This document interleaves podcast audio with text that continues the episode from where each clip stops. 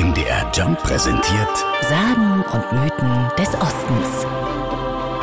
Bevor die ersten Menschen in den Harz kamen, lebten dort Riesen.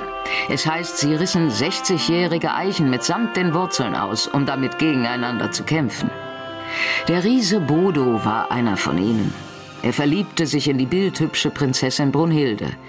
Doch diese erwiderte seine Liebe nicht. Bodo war nicht schön genug, er war nicht reich genug und benehmen konnte er sich auch nicht, weiß Harald Watzek vom Harzclub Thale. Wie das äh, häufig so ist, der dumme Kerl hat nicht gemerkt, dass er nicht erwünscht war und hat die Prinzessin weiterhin behelligt und belästigt. Und eines Tages hat die von dem Knaben die Nase derart voll, sie sich auf ihr Pferd gesetzt hat. Ein Riesenross, ein Schimmel, ein Symbol für das Gute, Strahlende, ist losgeritten und kam hier in den Harz an den Rand des Hexentanzplatzes. Der verschmähte Bodo aber folgte ihr. Den Verfolger im Nacken stand das Pferd der Prinzessin plötzlich vor einem unüberwindbaren Abgrund. Voller Angst gab Brunhilde ihrem Pferd die Sporen. Der Schimmel setzte zum Sprung an und landete auf dem gegenüberliegenden Felsvorsprung.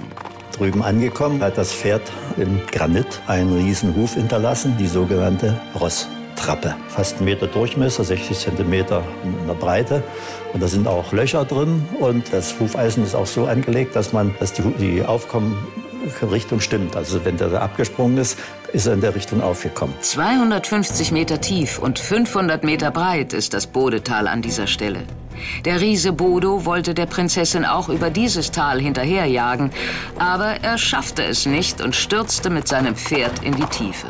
An der tiefsten Stelle des Flusses Bode verwandelte sich der Riese in einen schwarzen Hund.